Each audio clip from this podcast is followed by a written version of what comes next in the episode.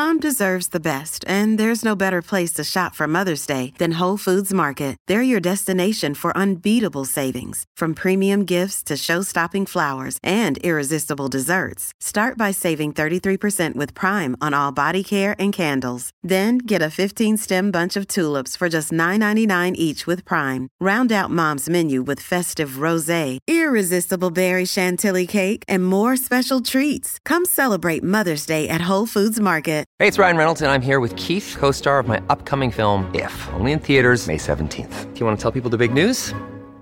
All right, I'll do it. Sign up now and you'll get unlimited for $15 a month in six months of Paramount Plus Essential Plan on us. Mintmobile.com slash switch. Upfront payment of $45 equivalent to $15 per month. Unlimited over 40 gigabytes per month. Face lower speeds. Videos at 480p. Active Mint customers by 531.24 get six months of Paramount Plus Essential Plan. Auto renews after six months. Offer ends May 31st, 2024. Separate Paramount Plus registration required. Terms and conditions apply if rated PG. Another day is here and you're ready for it. What to wear? Check. Breakfast, lunch, and dinner? Check.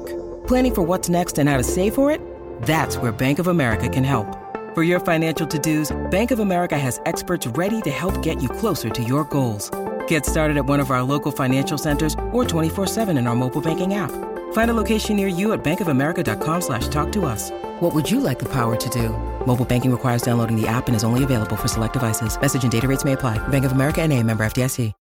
Hola, esto es New Books Network en español. Bienvenidos, bienvenidas a un nuevo capítulo de New Books Network en español. Hoy tenemos el placer de contar eh, con las profesoras Teresa María Ortega y Ana Cabana, autoras del libro A ver las ailas. Eh, Teresa María Ortega López es catedrática de Historia Contemporánea en la Universidad de Granada. Eh, se especializa en la historia social, política y cultural de la España del siglo XX un siglo que ha analizado desde la perspectiva rural y agraria y también desde la historia de las mujeres y del género.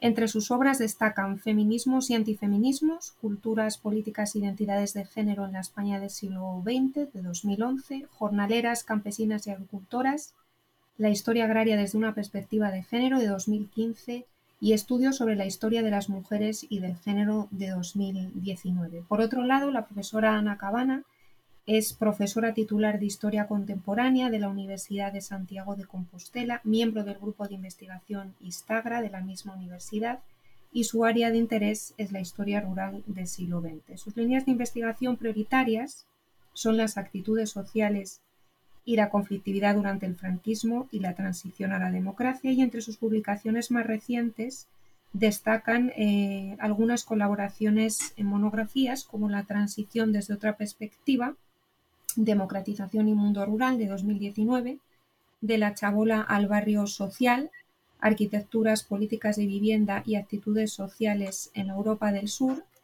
1920-1980 de 2020 y Senderos de Historia, Miradas y Actores en Medio Siglo de Historia Rural, también publicado en 2021. Hoy vamos a hablar con ellas sobre eh, el libro, como decía antes, A ver las ailas, campesinas de la historia de España en el siglo XX, editado por Marcial Pons en 2021. Bienvenidas, eh, Teresa y, Ana, y muchísimas gracias por estar, por estar con nosotros. Eh, en primer lugar, me gustaría eh, presentar el libro comenzando con una cita que me parece muy significativa de la página 9 cuando eh, señaláis que hoy en día pocas son las investigaciones que desde la historia han destacado el papel de las campesinas, su trabajo y su contribución a la economía agraria. ¿Qué aporta este libro en ese vacío dentro de la literatura? Bueno, eh, primero quisiera comenzar eh, agradeciendo la invitación, especialmente a Lisa Botella, para presentar el libro en cuestión. Y atendiendo a la pregunta, em, yo pienso que, el libro aporta novedad y aporta también una nueva mirada al mundo rural y agrario. Novedad porque el sujeto principal del libro son las mujeres del campo, mujeres que viven en las zonas rurales, mujeres que se ocupan o no de la agricultura. Pues bien, la historiografía española centrada en la edad contemporánea eh, no se ha no ha abordado en ningún momento eh, una temática de estas características. No ha puesto en el epicentro de la investigación a estas mujeres, han aparecido de forma a veces indirecta en artículos, en capítulos sueltos, pero raramente se ha eh, centrado algún trabajo en estas mujeres de forma tan monográfica como ha pretendido este libro. Yo creo que esto es muy importante ponerlo de manifiesto, llamar la atención sobre este hecho, máxime cuando en España eh, hemos sido rurales y agrarios prácticamente hasta bien entrado el siglo XX, hasta los años 70 del pasado siglo XX. Y, e insisto, no hemos encontrado ninguna monografía que la historiografía española haya mostrado a las mujeres del mundo rural en sus distintas variantes como eh, el eje central de la investigación que se haya llevado a cabo. De forma más específica, pero también como novedad, pienso yo que el libro pone de manifiesto la larga discriminación que se ha mantenido en el tiempo, eh, no solo como mujeres, sino por su especial subordinación dentro de la organización del trabajo agrícola y ganadero sobre todo a raíz de los procesos de transformación y modernización que disocia el espacio productivo del reproductivo de manera jerárquica y asimétrica. Esa largo, larga, eh, larga subordinación de las mujeres eh, respecto a los hombres y a la tarea agrícola creo que también es algo mm, que es conveniente subrayar y resaltar y se deja muy claro eh, en el libro. Pero como he, dicho, hay una novedad y pienso también que una nueva mirada hacia el mundo rural y hacia el mundo agrario, porque presentamos a estas mujeres en plural. Pienso que el libro tiene una, presenta una nueva mirada hacia el mundo rural y hacia, hacia el mundo agrario, hacia sus habitantes, porque decía que presentábamos a estas mujeres en plural en el sentido de que hemos querido huir de presentar un único tipo de mujer rural, porque la historia y la realidad nos dice que esa singularidad no existe en el mundo rural, no existe un único modelo de mujer rural, de mujer campesina. De ahí que en el libro pues sabemos tanto de jornaleras como de propietarias o empresarias agrícolas, o también hablemos de mujeres que acuden al mercado para vender y conseguir unos vender productos y conseguir unos ingresos extra que complementen la economía eh, familiar. Por tanto, yo insistiría en estas dos cuestiones, la novedad por las razones que he señalado y en la nueva mirada que significa el libro para el mundo rural.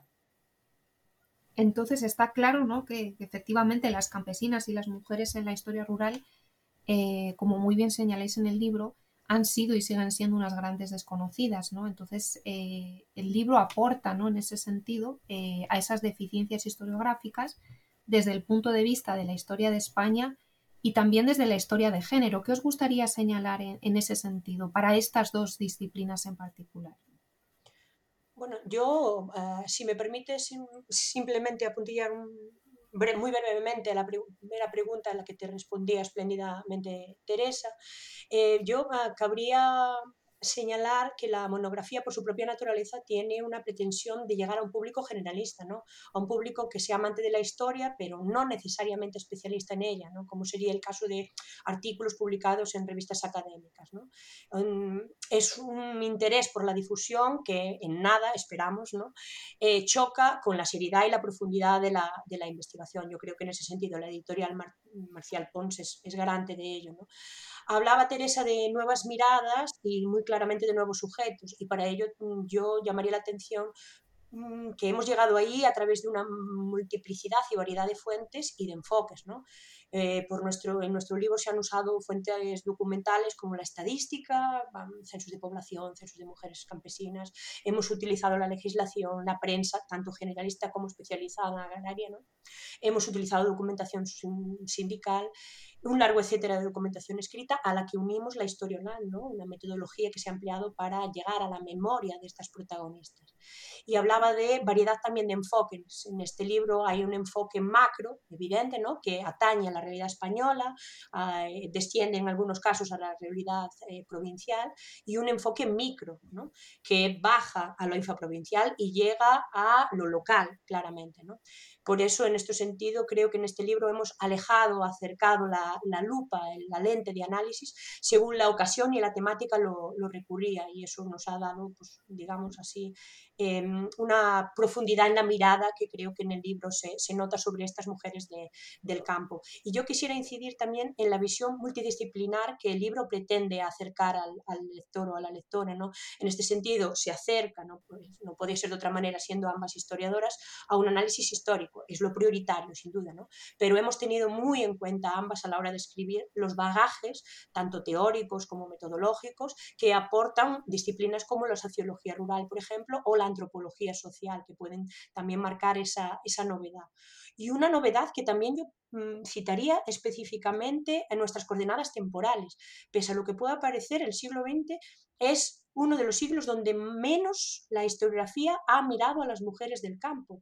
Y no deja de ser o parecer por lo menos contradictorio, ¿no? Porque ciertamente en el antiguo régimen, en el medievo, los historiadores e historiadoras cuentan con menos eh, fuentes y con más dificultad de análisis, pero eso no ha llevado a que el siglo XX sea un siglo colmatado de estudios para estas mujeres. Y en ese sentido, nuestro estudio que abarca la totalidad del siglo XX, porque hay capítulos como el dedicado al discurso nacional agrarista, y a la movilización política conservadora de la mujer rural española, que tiene como fecha partero la de 1880.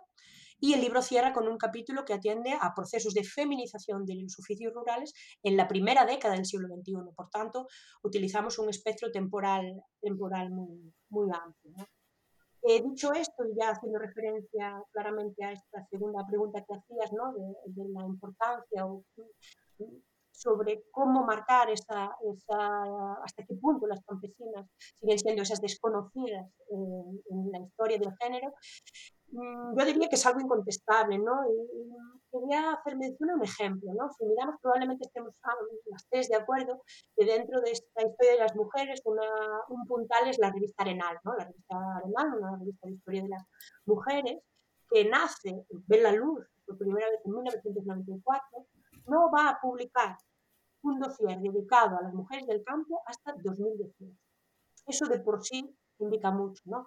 Y lo mismo vale para si hacemos acopio de los programas de congresos de historia de las mujeres o de historia del género, ¿no? El, espacio dedicado específicamente a campesinas o a mujeres del rural en general es o testimonial, testimonial en el mejor de los casos o claramente Esta desatención historiográfica viene de, yo creo que tiene mucho que ver con estereotipos, ¿no? con entender las mujeres ni como agentes económicos de primer orden, ni como sujetos políticos, y mucho menos como agentes de cambio social. Y eso hace que las mujeres del rural, esa diversidad de féminas que, que habitan el, en el, rural, sigan mm, habitando una imagen arquetípica, ¿no? que las convierte no solo a ojos de los varones, sino a ojos de otras féminas en elementos pasivos y en elementos mm, que denotan inferioridad y siempre otredad, ¿no? En este, en este caso, ¿no? El pensamiento feminista se gestó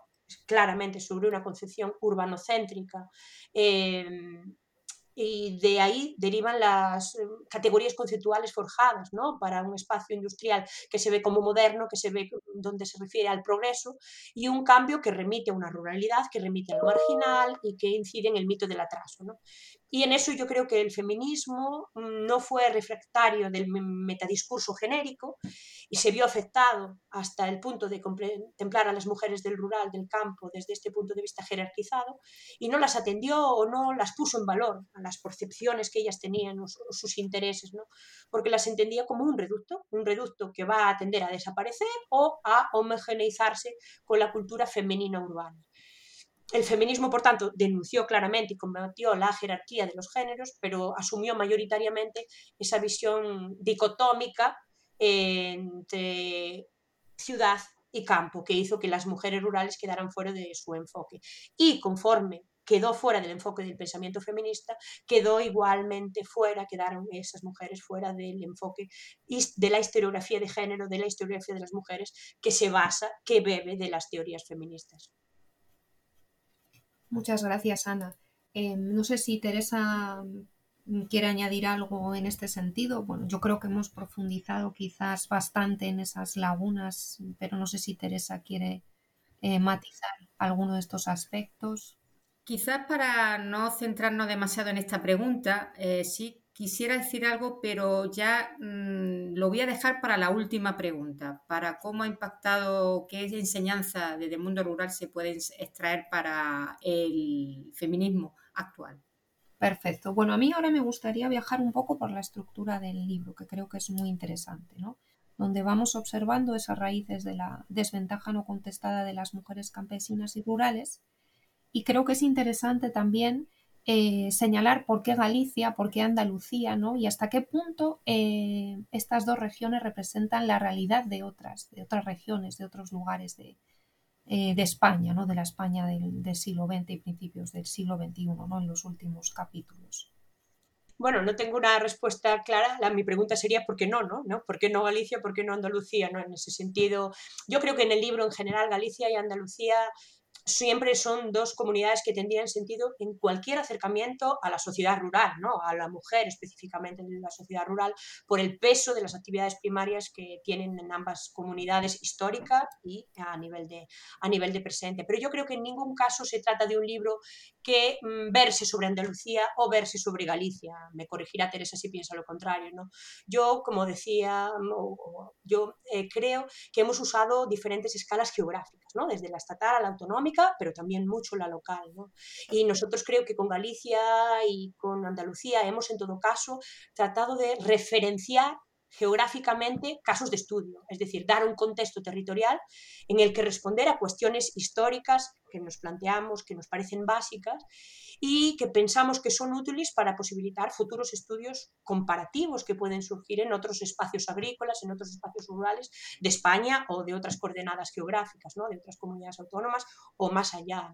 Eh, yo creo que se trata más de eso que de decir que es un libro en el que Galicia tiene un peso y Andalucía tiene un peso. No es eh, negable, pero que se pretende otra cosa, ¿no? que se pretende que, ah, que realidades como son... Eh, Em, la diversidad de las mujeres rurales, esas jornaleras, artesanas, migrantes, pequeñas propietarias, todas ellas tienen reflejo en otros territorios.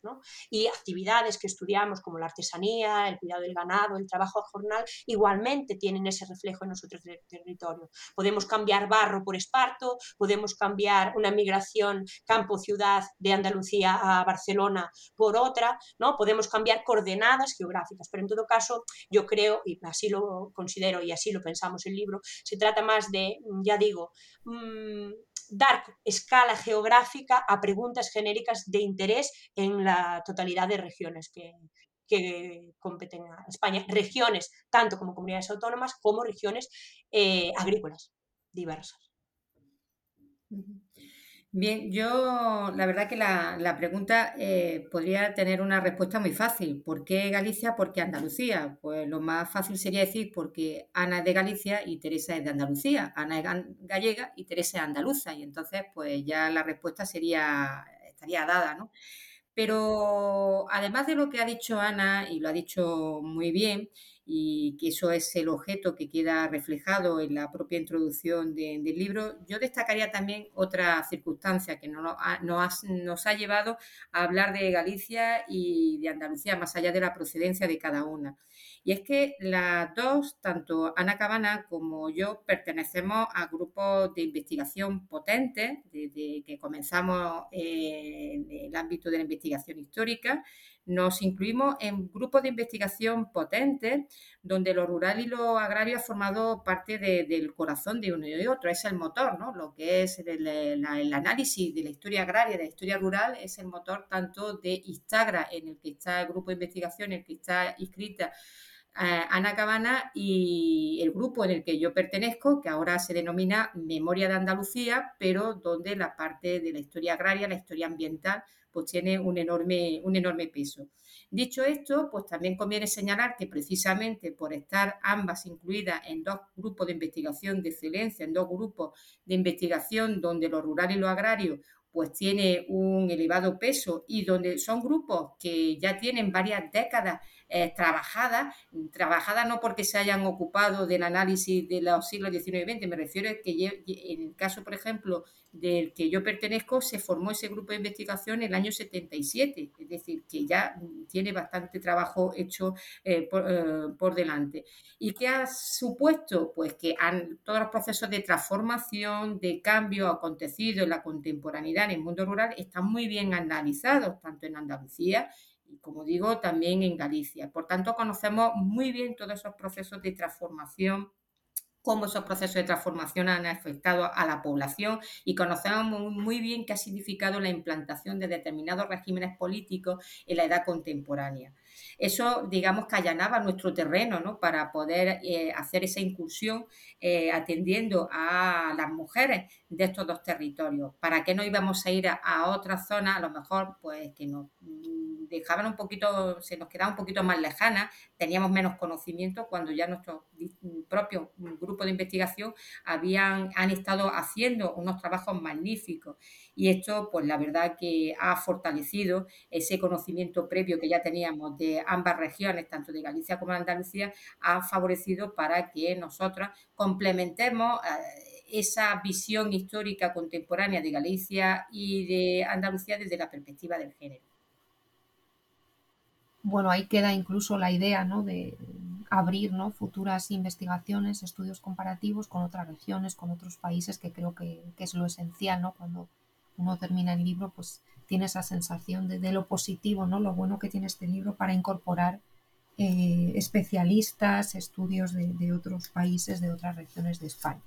Otro elemento que creo que merece la pena reseñar ¿no? del libro es eh, la variedad de, las fuentes, ¿no? que muy bien señalaba antes la profesora Ana Cabana. Creo que es un elemento esencial y muy rico en la obra. ¿no? En primer lugar, el Censo de Mujeres Campesinas de 1959, que creo que no es una fuente tan conocida o quizás tan abordada en la historia agraria.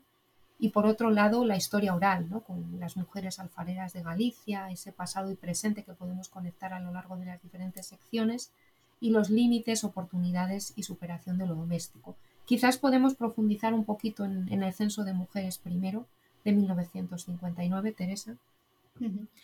Pues sí, la verdad que mm, tengo que confesar que cuando yo localicé en el Archivo General de la Administración, Alcalá de Henares, este, este censo, pues al principio pensé, digo, bueno, pues lo habrá sido ya, yo no lo conocía, pero seguro que ha sido analizado, trabajado, abordado por otros investigadores antes que yo.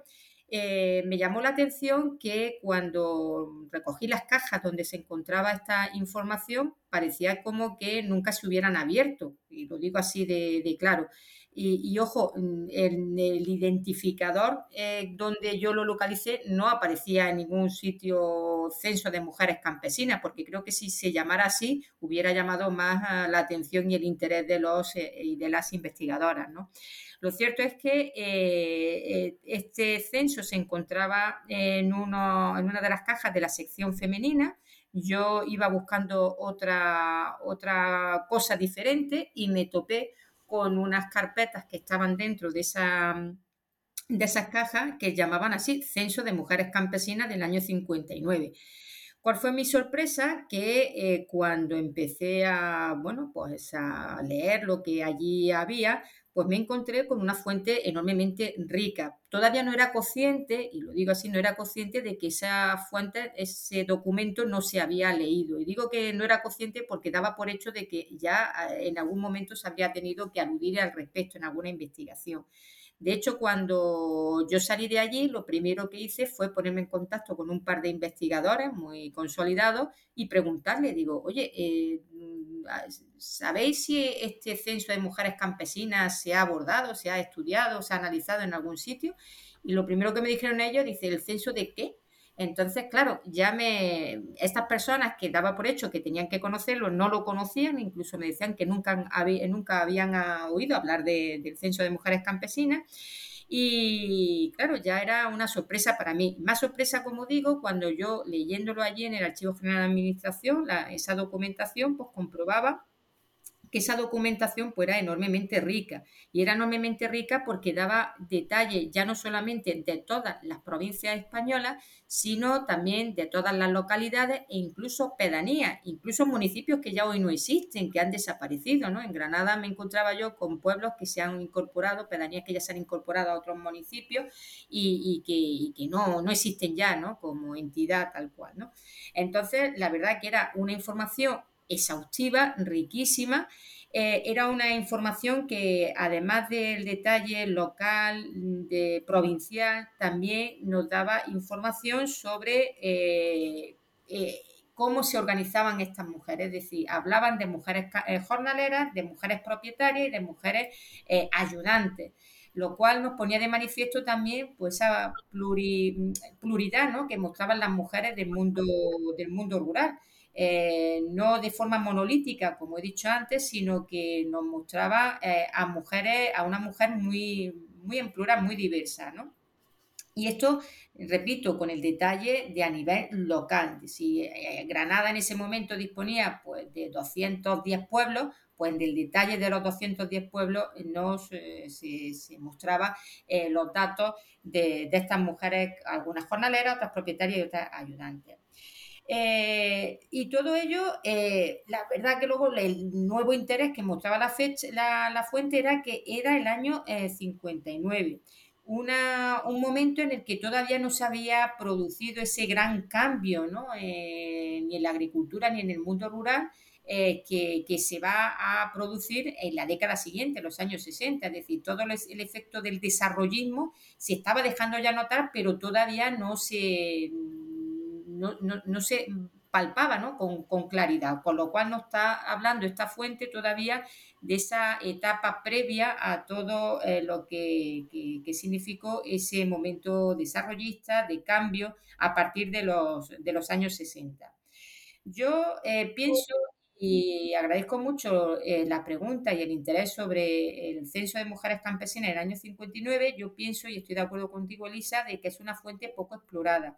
Y ojalá eh, desde el terreno de la historia como desde el terreno de la historia económica se pudiera hacer un análisis mucho más profundo del propio censo, hacer unos mapas, eh, que siempre ha sido mi, objetivo, hacer unos mapas visuales del alcance de esta, de esta fuente porque creo que merece la pena. Y al mismo tiempo eh, pienso que es una fuente que se debe mm, pues, eh, utilizar más por cuanto en algunas investigaciones que además de las que se reflejan en el libro en cuestión he podido hacer, nos comprobamos cómo se contradice la, información que aparece en esta fuente contradice con otras estadísticas oficiales procedentes del Instituto Nacional de Estadística, donde, por ejemplo, o de los propios censos de población, ¿no? del año 50 y del año 60, donde comprobamos que cuando se alude a las mujeres del mundo rural, ¿no? la, numéricamente hablando, pues estas fuentes procedentes del Instituto Nacional de Estadística son bajísimas, ¿no? Parece que no había mujeres eh, que trabajaran en la, agricultura. Y si los comparamos con la información que dan esta, esta, el Censo de Mujeres Campesinas del año 59, pues vemos como el número de mujeres es mucho más elevado de lo que nos dicen estas fuentes. Por tanto, yo creo que el Censo de Mujeres Campesinas reúne varias circunstancias que nos debe, a, nos debe llevar a mostrarles muchísima más atención porque creo que estamos hablando de una herramienta muy útil para no solamente para la historia de las mujeres en sí, sino para la historia agraria y la historia rural. Muchas gracias, Teresa. Y de ahí nos podemos mover a la historia rural, como decía antes, con, esas historias de vida de las mujeres alfareras de, Galicia y del pasado y presente de, las mismas, ¿no? abordado a lo largo de la obra en dos capítulos. bueno, ahí me gustaría un poco que Ana nos cuente esos límites, oportunidades y superación de lo doméstico. Sí, bueno, es cierto, como bien dices, Elisa, la, historia oral como metodología tiene una presencia fundamental en el libro y específicamente en, dos capítulos, como señalas, que tratan sobre el mundo de la, de la artesanía, ¿no? Este caso en el barro, las mujeres alfareras. ¿no? Em, debo decir que la historia oral tiene mucha presencia, pero no exclusividad en esos capítulos. Ciertamente convive con otras metodologías y con fuente escrita como no podía ser menos. ¿no? Yo en esto soy seguidora de este célebre historiador belga, ¿no? Jan Bansina, que ya fechas muy tempranas en su obra capital, en Oral Tradition as History, ya comentaba que la historia oral en ningún caso es la suplente de la cantante de ópera, ¿no? hablando de la fuente documental como esa cantante, ¿no? y solo cuando no hay fuente escrita se da paso a la historia oral. Yo creo que ciertamente él tiene razón y la historia oral debe convivir con esa fuente escrita y así son tratados esos capítulos, con un peso innegable de la memoria, pero no exclusivo de la, de la memoria.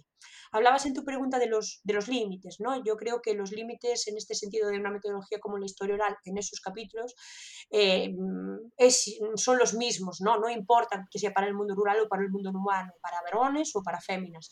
Hay aspectos como el presentismo, el olvido, las omisiones y otros tantos problemáticas que limitan la utilidad y la pertinencia de la historia oral. Pero en todo caso, eh, yo creo que los pros compensan estos, estos limitantes. ¿no?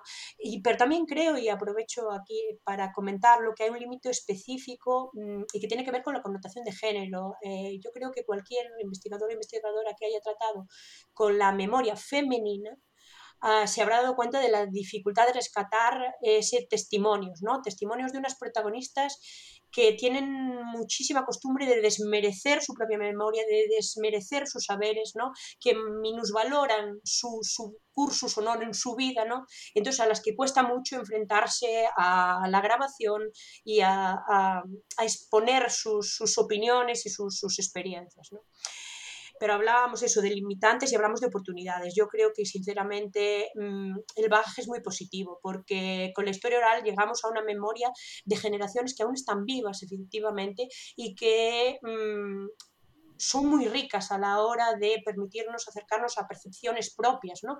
Démonos cuenta que las mujeres rurales siempre son mirados por otros. La documentación escrita está hecha mayoritariamente por hombres y muchas veces por autoridades, es decir, por eh, ojos en los que las mujeres son elementos ajenos, extraños, otros siempre, ¿no? Entonces la memoria oral permite darles esa voz que rara vez mm, podemos de otra manera los historiadores y las historiadoras, ¿no? Y permite acercarnos a un grupo como lo que es las mujeres históricamente, a un grupo subalterno.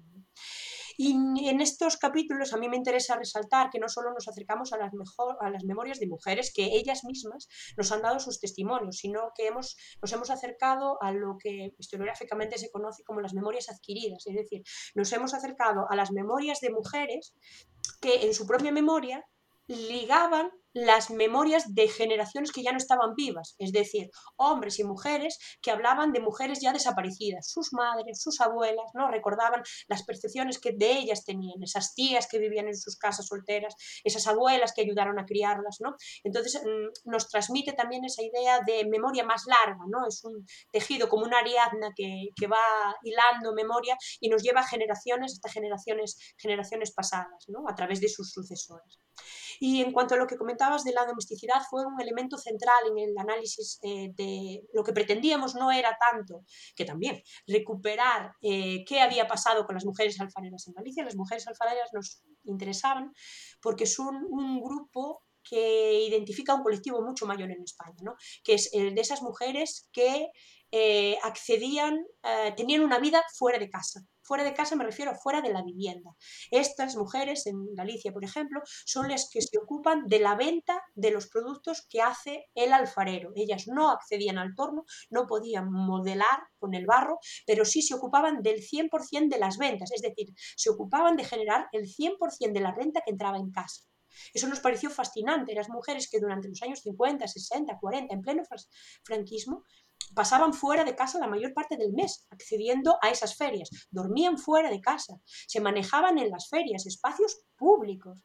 Entonces nos parecía un ejemplo de, empoderamiento sin otro igual. Entonces nos parecía muy interesante mm, focalizarnos así, ¿no? interesarnos por ese, ese, tipo, esa tipología de, de mujeres que existen en el, en el mundo rural.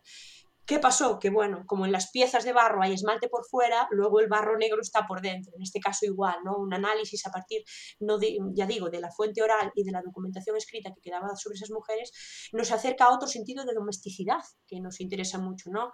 Mm, siempre hemos dado por hecho que dado que las mujeres rurales asumían la totalidad de la carga del trabajo, ¿no? y en ella la que concierne a las cargas eh, domésticas específicamente, eclipsaba todas sus demás tareas. Entonces mm, había una idea de mujer rural y doméstico tremendamente engarzadas. ¿no? Y la memoria de estas mujeres del campo mm, nos dice que ciertamente ellas accedían a muchos sitios públicos, como eran las ferias, y nos dan una perspectiva de lo que era para ellas la domesticidad. Es decir, tenemos muy claro lo que es la domesticidad en el discurso público social. Tenemos muy claro las intenciones políticas que con las legislaciones los diferentes estados a lo largo del siglo XX pretenden para las mujeres, que van variando. Pero tenemos mucha menos idea de lo que era la domesticidad para ellas, en su opinión, en su comunidad. Y esta, este análisis nos acerca a cómo estas mujeres seguían entendiendo muchos espacios que a ojo de un investigador son públicos, como era la feria, como parte de su domesticidad. Ellas entendían acudir a la feria en el mismo sentido que eh, cuidar a sus hijas. No había una ruptura del rol de género asignado, no había un empoderamiento, por tanto.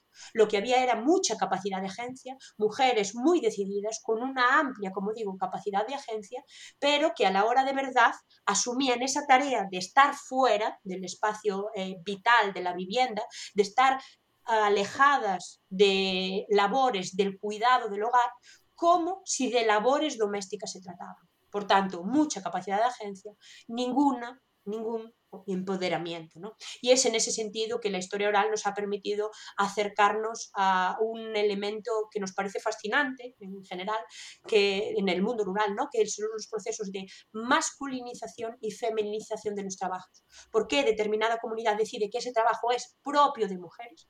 ¿Por qué decide cambiarlo cuando pasa el tiempo? ¿O porque otra comunidad es capaz de percibir lo, mm, completamente diferente? Porque ese trabajo que en un sitio A es llevado a cabo por mujeres, en un sitio, en una sociedad rural B, lo hacen los hombres. ¿Y cuál es el discurso que hay detrás de estas, de estas opciones? Y en ese sentido la historia oral ha sido decisiva para acercarnos a, esa, a esa intrahistoria, a esa memoria que nos, que nos acerca a, eso, a procesos fundamentales como son eso, la capacidad de agencia, el empoderamiento o los procesos, como digo, de masculinización y feminización de tareas agrarias. Muchas gracias, Ana. La verdad es que es realmente interesante. Em, vamos a pasar un poco al cierre de la entrevista, tratando de utilizar la historia para comprender el presente, ¿no? que es lo bueno que, que, tiene la historia, la historia agraria, la historia económica, ¿no? esa capacidad eh, de emplearla ¿no? para comprender las realidades, los problemas de, la actualidad, en este caso en, el mundo rural. ¿no? Y en ese sentido me gustaría plantearos eh, cuáles son las lecciones de, las mujeres rurales al feminismo del, presente. ¿no? Bien, eh, yo creo que mm, el libro debe hacer reflexionar al feminismo actual y especialmente al feminismo urbano sobre todo eh, teniendo en cuenta el libro que se convirtió en un éxito hace un par de años, el de María Sánchez, Tierra de Mujeres, una mirada íntima y familiar al mundo rural.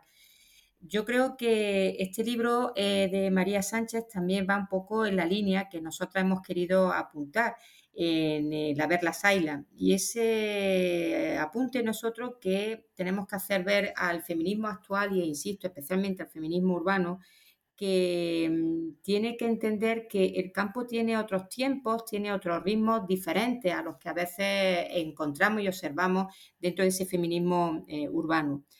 Porque el feminismo urbano no puede exigir una forma y una velocidad determinada, una velocidad concreta al feminismo rural, porque existe un feminismo rural, obviamente, y si trata de aplicar esas lógicas que anteriormente se han dicho, esos parámetros urbanocéntricos, se trata de aplicar ese feminismo rural, eh, siempre vamos a tener el mismo resultado. Y el mismo resultado no va a ser otro que una postal plana, bucólica muchas veces, que no termina de romperse sobre las mujeres rurales y las mujeres del campo una postal en la que parece que la emancipación de las mujeres solamente puede lograrse en la ciudad.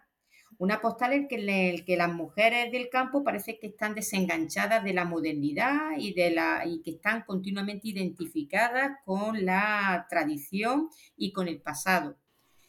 Una postal en la que parece que las mujeres siempre están vestidas de negro y que se escabullen por las calles laberínticas de sus pueblos o miran detrás de las ventanas cerradas censurando pues todo aquello que se atreve a desafiar a la tradición. Y aquí podemos poner de manifiesto pues, los medios de comunicación, cómo funcionan al respecto, que siguen ofreciéndonos esos clichés en torno a las mujeres. Yo creo que por el contrario, y teniendo en cuenta lo que se indica en el libro, las mujeres son mucho más que esa postal plana, que esa postal en blanco y negro.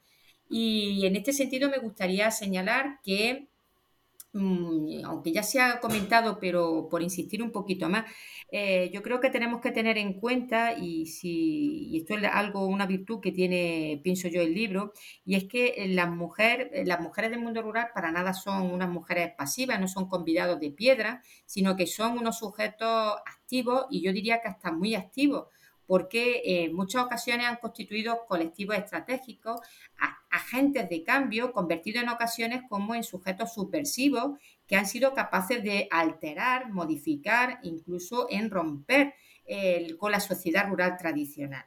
Y en este sentido se podría destacar el papel que ha jugado el asociacionismo rural femenino, surgido en los años 70 en adelante, un asociacionismo rural femenino que se ha convertido en una herramienta que ha permitido avanzar en derechos, en oportunidades a las mujeres del mundo rural. Y aquí me gustaría destacar algunas asociaciones como AFAMER, la Asociación de Familias y Mujeres Rurales, ANFAR, la Federación de Mujeres y Familias del Ámbito Rural, CERES, la Asociación de Mujeres del Mundo Rural, FADEMUR, la Federación de Asociaciones de Mujeres Rurales, FEMUR, la Federación de, Mujer, de la Mujer Rural, estos son asociaciones a nivel nacional, pero afortunadamente luego existen otras asociaciones de mujeres rurales a nivel provincial, a nivel local, eh, a nivel regional, y todas ellas han tenido el mismo propósito, garantizar derechos y oportunidades a las mujeres del medio rural, que se ha visto beneficiada, por cierto, con una legislación aprobada en los últimos años, aprobada ya en el siglo XXI, después de toda esta lucha que ha supuesto este asociacionismo rural femenino que se pone en marcha con la llegada de la democracia en los años 70 hasta la fecha, no ha sido hasta el año hasta el año 2007 y 2011 cuando van a aprobarse por parte de los gobiernos socialistas de José Luis Rodríguez Zapatero una legislación que trata de mm, dar respuesta a esas exigencias, a esas reclamaciones que venían planteando estas eh, asociaciones. Y ahí está, por ejemplo, eh, la ley de titularidad compartida ¿no? de 2011. Eso no quiere decir que ya esté todo solucionado, sino que se ha empezado a dar respuesta. Hay que ver ahora el desarrollo de, esta, de, esas, eh, de esas leyes, pero, insisto, se ha conseguido gracias a la reivindicación feminista en muchos casos de estas mujeres. Pero yo también diría que encontramos mm, ejemplos más atrás en el tiempo donde nos muestra la agencia de estas mujeres y la capacidad de estas mujeres para invertir ese, sistema sexogénero ¿no? que se implantó en el mundo rural desde comienzos del siglo XX con la instauración de la economía de mercado y la división de, los espacios que anteriormente se ha dicho también.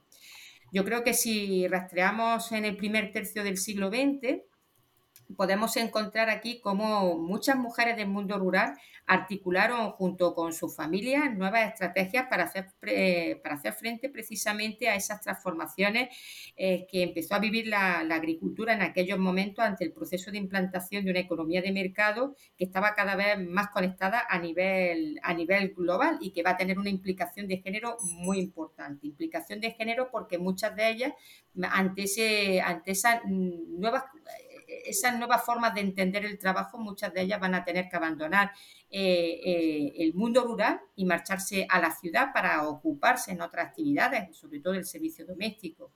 Otras mujeres se quedaron, pero entraron en una fase de autoexplotación y pluriactividad importante, como se queda expuesto también en, este, en ese trabajo.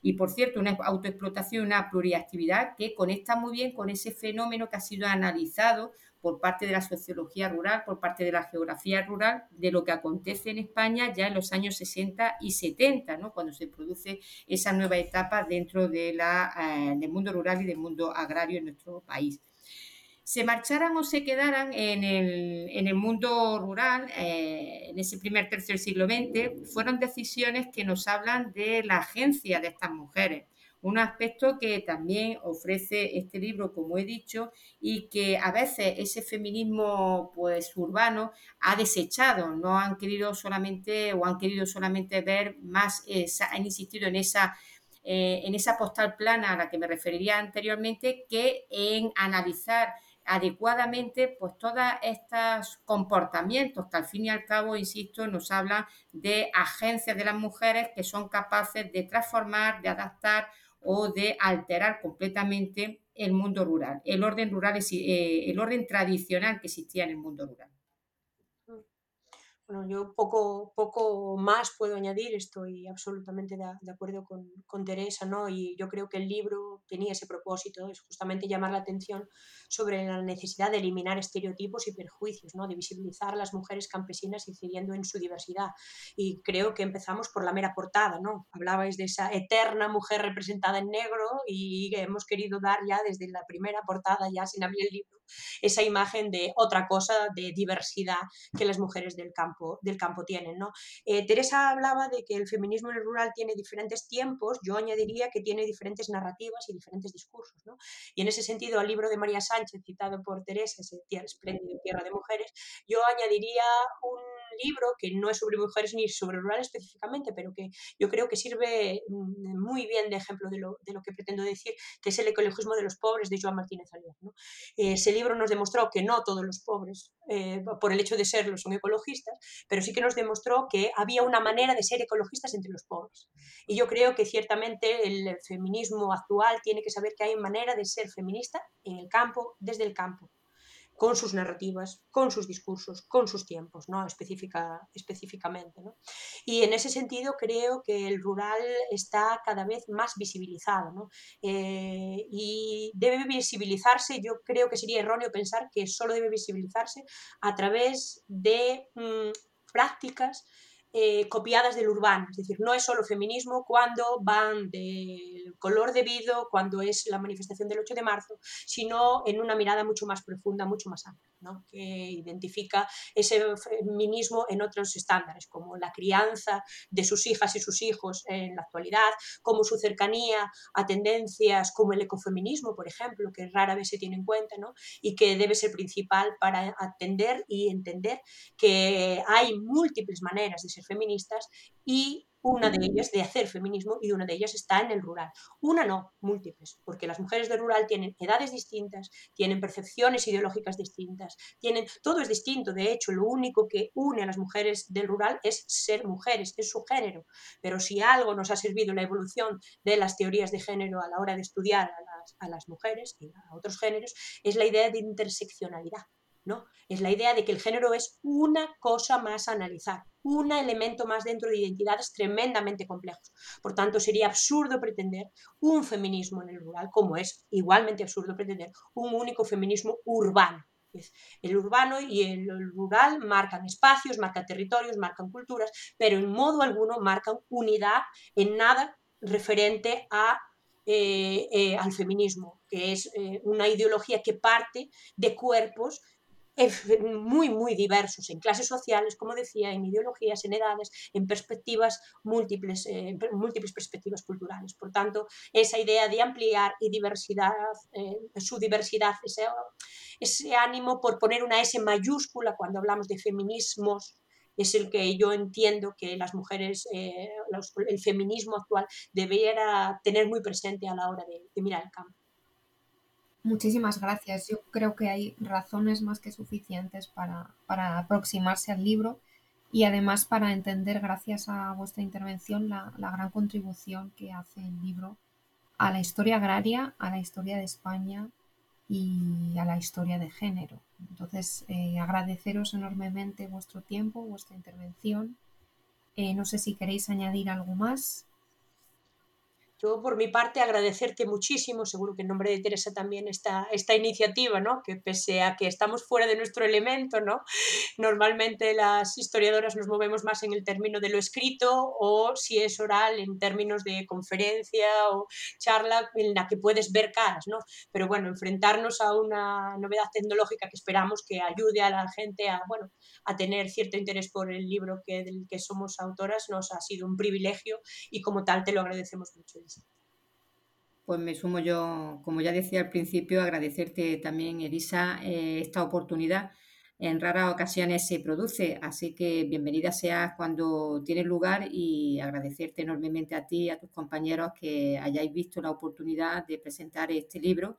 Y ojalá sea un medio pues para que llegue, como también se ha dicho, a ese gran público, que se entienda este libro no como un libro de la academia, no como un libro más de la academia, sino que tiene ese deseo de que llegue a ese público no especializado con el fin de que conozcan un poco más lo que ha sido nuestro pasado más inmediato, porque muchas de las cuestiones que aquí se vienen planteando las seguimos viendo, se van reproduciendo culturalmente y creo que es una manera también de llamar la atención sobre lo que mucho que nos quedan todavía por andar para acabar con muchos estereotipos de género que siguen estando presentes en nuestras sociedades y más aún en las sociedades rurales. Muchísimas gracias. Reitero mi agradecimiento y esperamos eh, continuar conversando eh, con otros autores en el próximo capítulo.